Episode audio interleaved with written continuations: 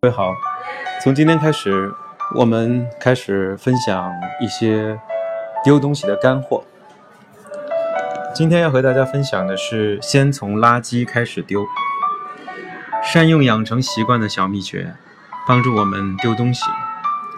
养成慢跑习惯最有效的办法是，第一天以走到玄关为目标，第二天则是以走到玄关穿慢跑鞋为目标。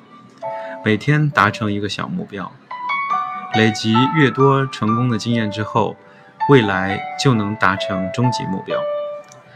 棒球选手铃木一郎曾经说过：“不断累积小细节是通往成功的唯一途径。”丢弃也是同样的道理。